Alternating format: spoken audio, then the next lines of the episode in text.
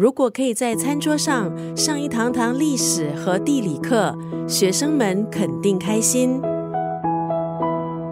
同样的食材，在原产地还有引进地，可能有天渊之别。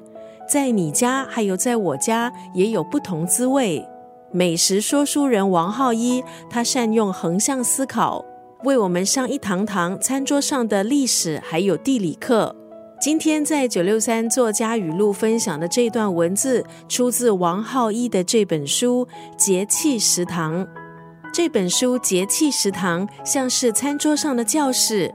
王浩一受过数学横向思考训练，在书里横向说说世界地图，说说那些本来安静隐秘在世界各个角落的食材是如何被引进到不同的地区还有国家。也梳理一下食材如何走进我们的厨房。举个例子，我们非常熟悉的绿豆汤，在新加坡我们喝的绿豆汤是甜的，很多时候会加入斑斓叶、番薯、莲子或是椰浆、椰糖。但是在菲律宾，绿豆汤是咸的，里头加入牛番茄、龙须菜、五花肉丝，最后以鱼露来调配，可以配着白饭吃。苏州的绿豆汤。要把绿豆还有糯米蒸熟之后呢，还放入很多其他的配料，像是冬瓜糖、蜜枣、葡萄干等。今天在九六三作家语录就要分享这本书《气节食堂》当中的这段文字。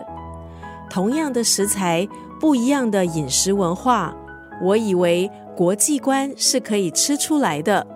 研究不同的饮食文化，最大的乐趣莫过于发现，原来食材可以这样煮。他山之石，或许有新乐趣。这应该是这一本书《气节食堂》最大的意义。